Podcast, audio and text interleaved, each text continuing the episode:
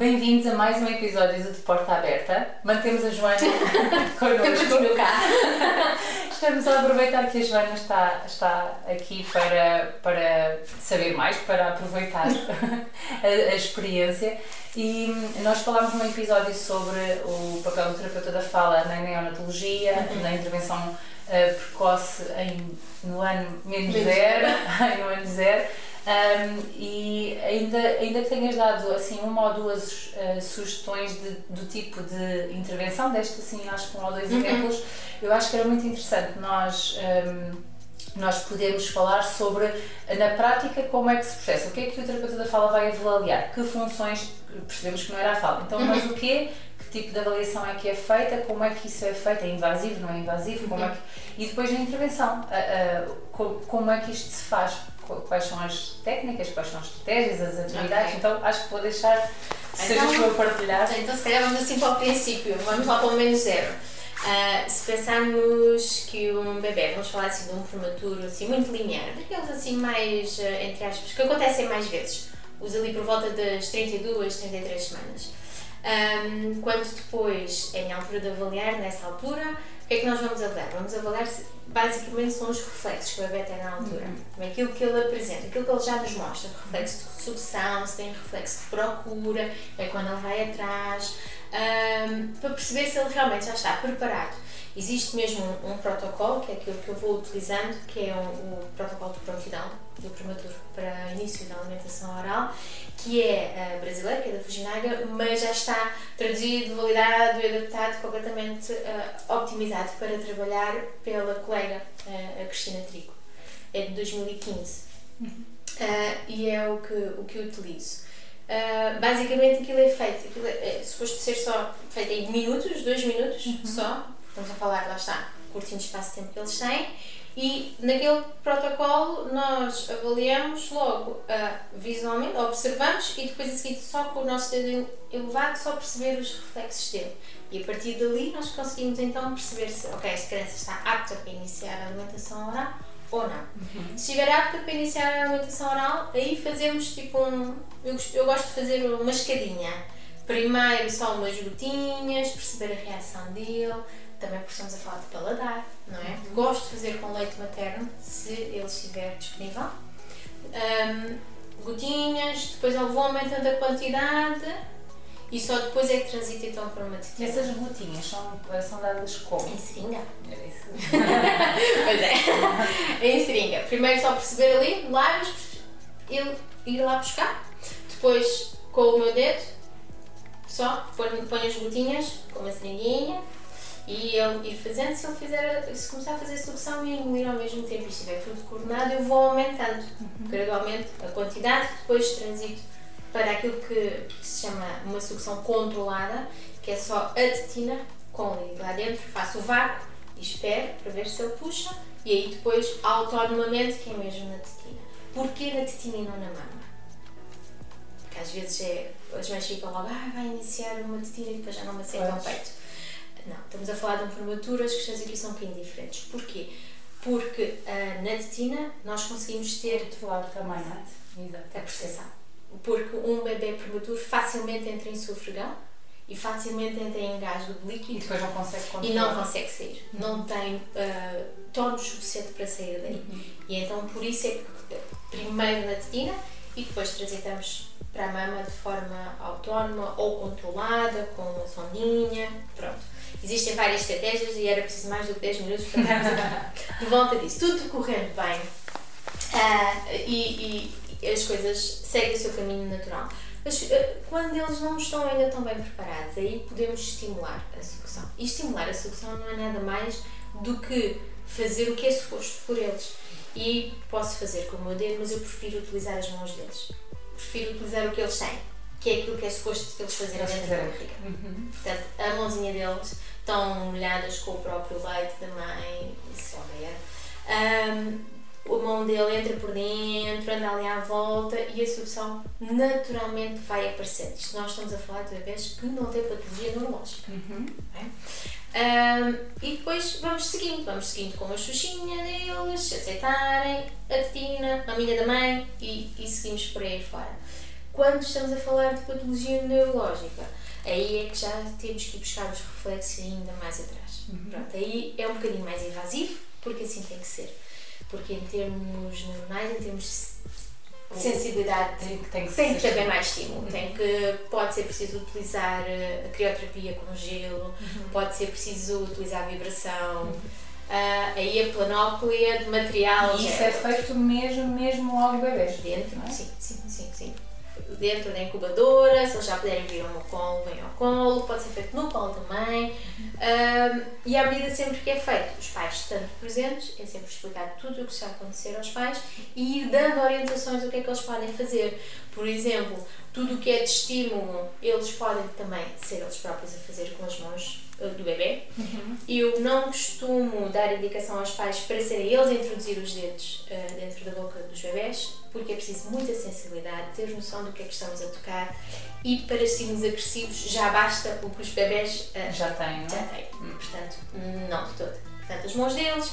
Uh, uma coisa que, eu, que automaticamente eu digo logo aos pais para fazerem é para conseguirmos fazer a associação, que eu costumo dizer que é o cérebro-estômago cada vez que eles uh, são alimentados por sonda, uhum. uh, introduzir a Xuxa ou a mão deles. Se eles aceitarem a Xuxa, perfeito. Se não, a mão okay, deles. Para desencadear esta. Para desencadear. Para fazer... que é isto que eu tenho que fazer quando isto está a Quando isto está a encher, é isto que acontece. Uhum.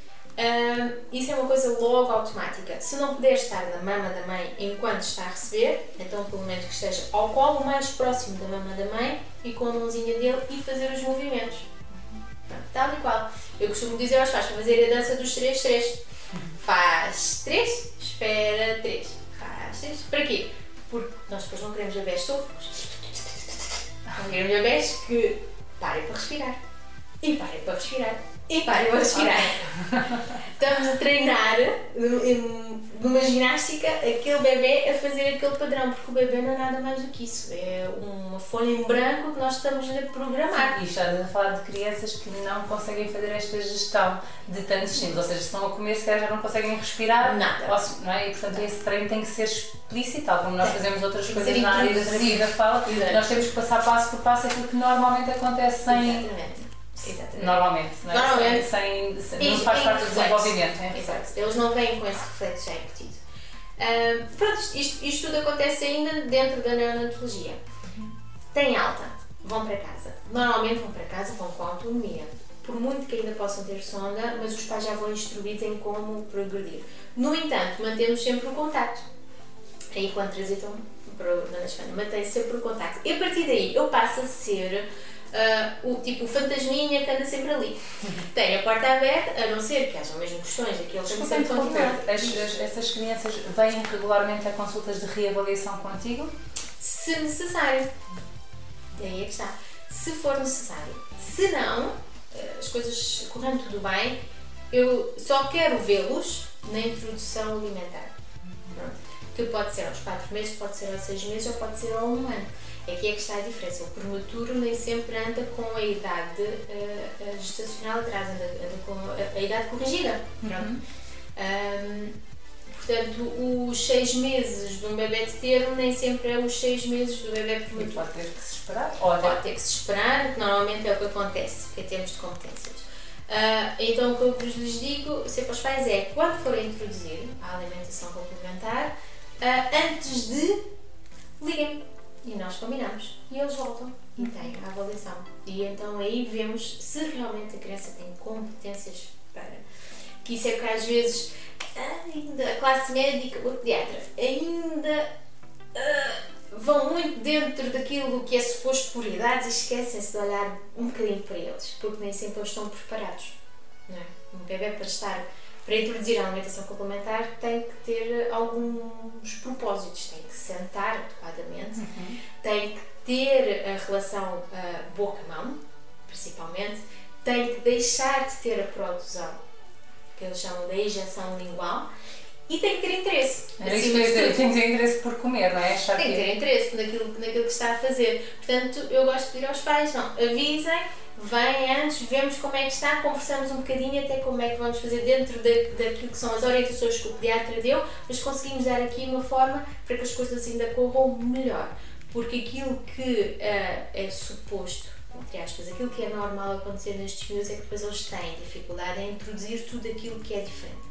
Eles um, entram no, no, programa do líquido e têm dificuldade em introduzir o pastoso. Depois entram no programa do pastoso e têm dificuldade em introduzir os sólidos.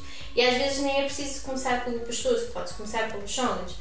Por isso que eu ia perguntar, a introdução alimentar nestas crianças, imagino que depende de caso para caso e dessa avaliação que, tu, que, que vocês fazem, não é? Uhum. Um, mas ia perguntar exatamente isso, se a introdução alimentar, se faz sentido a introdução alimentar ser igual como para qualquer outra criança. Não. Ou seja, que nós começamos com, bom, aí há divergência, agora Sim. já há várias... Tens vários, vários métodos agora. É? Mas eh, agora há realmente muito, mas eu diria que o mais tradicional será ou a sopa ou as papas, não é? É o grande... O tradicional é esse, é começar com o pastoso. Com o pastoso. Uns mais pela sopa, outros mais pela papa. Aí Sim, às vezes pelo peso.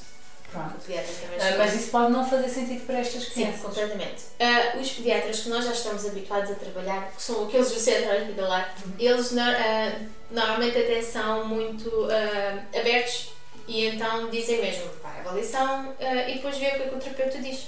Se, se pastou-se sólido por mim, pouco me faz. Ou seja, para uma criança pode ser uma coisa, para outra pode ser outra, depende daquilo que tu... E mesmo dentro dos pastores finos ou pastores mais grossos, dentro dos sólidos, há muita coisa por onde correr. Depende daquilo que a criança te apresenta e daquilo que ela te mostra que é capaz de fazer naquela altura. Porque o pediatra, em termos nutricionais, pode ter: eu quero engordar, eu preciso de engordar esta criança. Que é um outro aspecto clínico importante. Muito. Ou seja, eh, acho que aproveitava para para, só para deixar nota, porque uh, este trabalho deve ser sempre feito em equipa, numa é, equipa multidisciplinar, não é? Até que se calhar com nutricionistas, não sei, com... A maior parte dos bebés, desses bebés tem, tem, tem a, a dietista ou nutricionista associada lá no hospital, mas alguns não têm, pronto. Uh, mas aí é o pediatra que, que depois vai gerindo também, eu preciso de engordar, ou eu não, não preciso de engordar esta criança, e depois, dependendo de, daquilo que eles nos vão dizendo, uh, vai-se gerindo a coisa. E aí depois há, há, há muito por onde ir. Uh, depende daquilo que a criança te apresenta, depende das competências. Bom, nós... E dos idealismos dos pais. Pois, é, mas a junção de, de tudo, não é? Nós sabemos que há crianças, por exemplo, que têm muitas dificuldades com texturas e aí se calhar será uma coisa, não é? Não tocam, não mexem, não, que não querem provar coisas diferentes, isso pode ser. E depois eu tenho, eu tenho o privilégio de ter a terapia ocupacional também lá no serviço. E aí depois o, o trabalho é conjunto e às vezes é mesmo conjunto. As duas terapeutas com toda a gente, toda a gente no ginásio.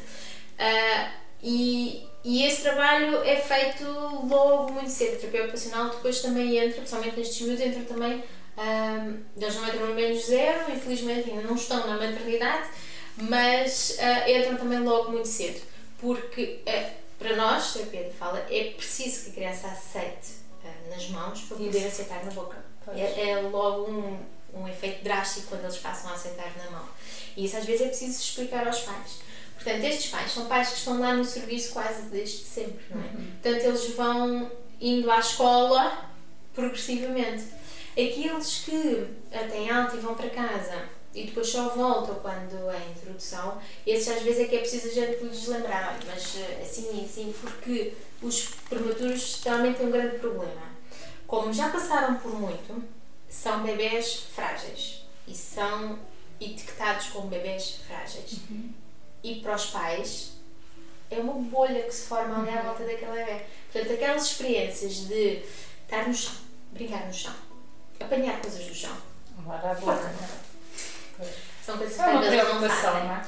é uma grande preocupação com a parte imunológica, porque a parte imunológica do prematuro está a ser mais comprometida. E isso acaba por ter, por ter este impacto também na exploração Sim. do alimento Sim. e da boca. Então, aqueles pais que tiverem contato connosco ainda na, na maternidade são pais que levam já uma lavagem cerebral para casa e sabem que não é para ser assim.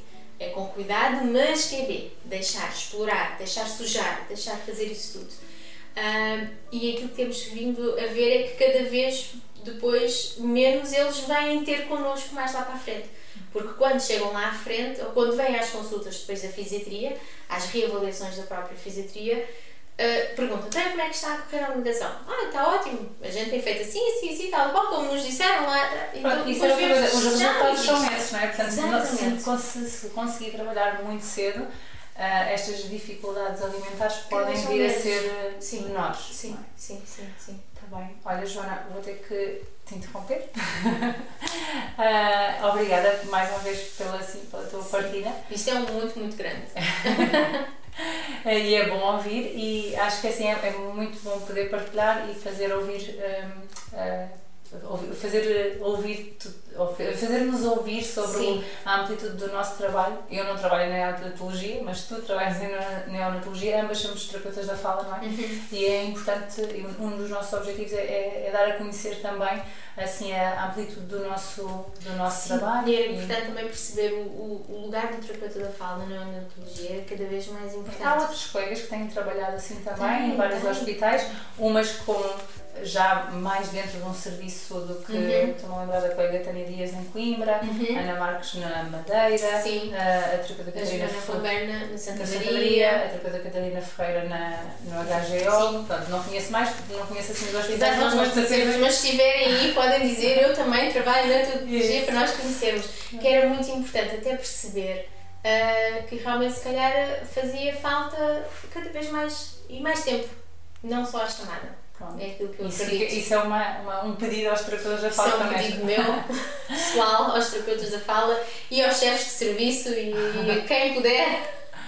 Pronto, obrigada Joana, obrigada, obrigada por nos seguirem, obrigada por, por estarem uh, a acompanhar as nossas conversas e até à próxima.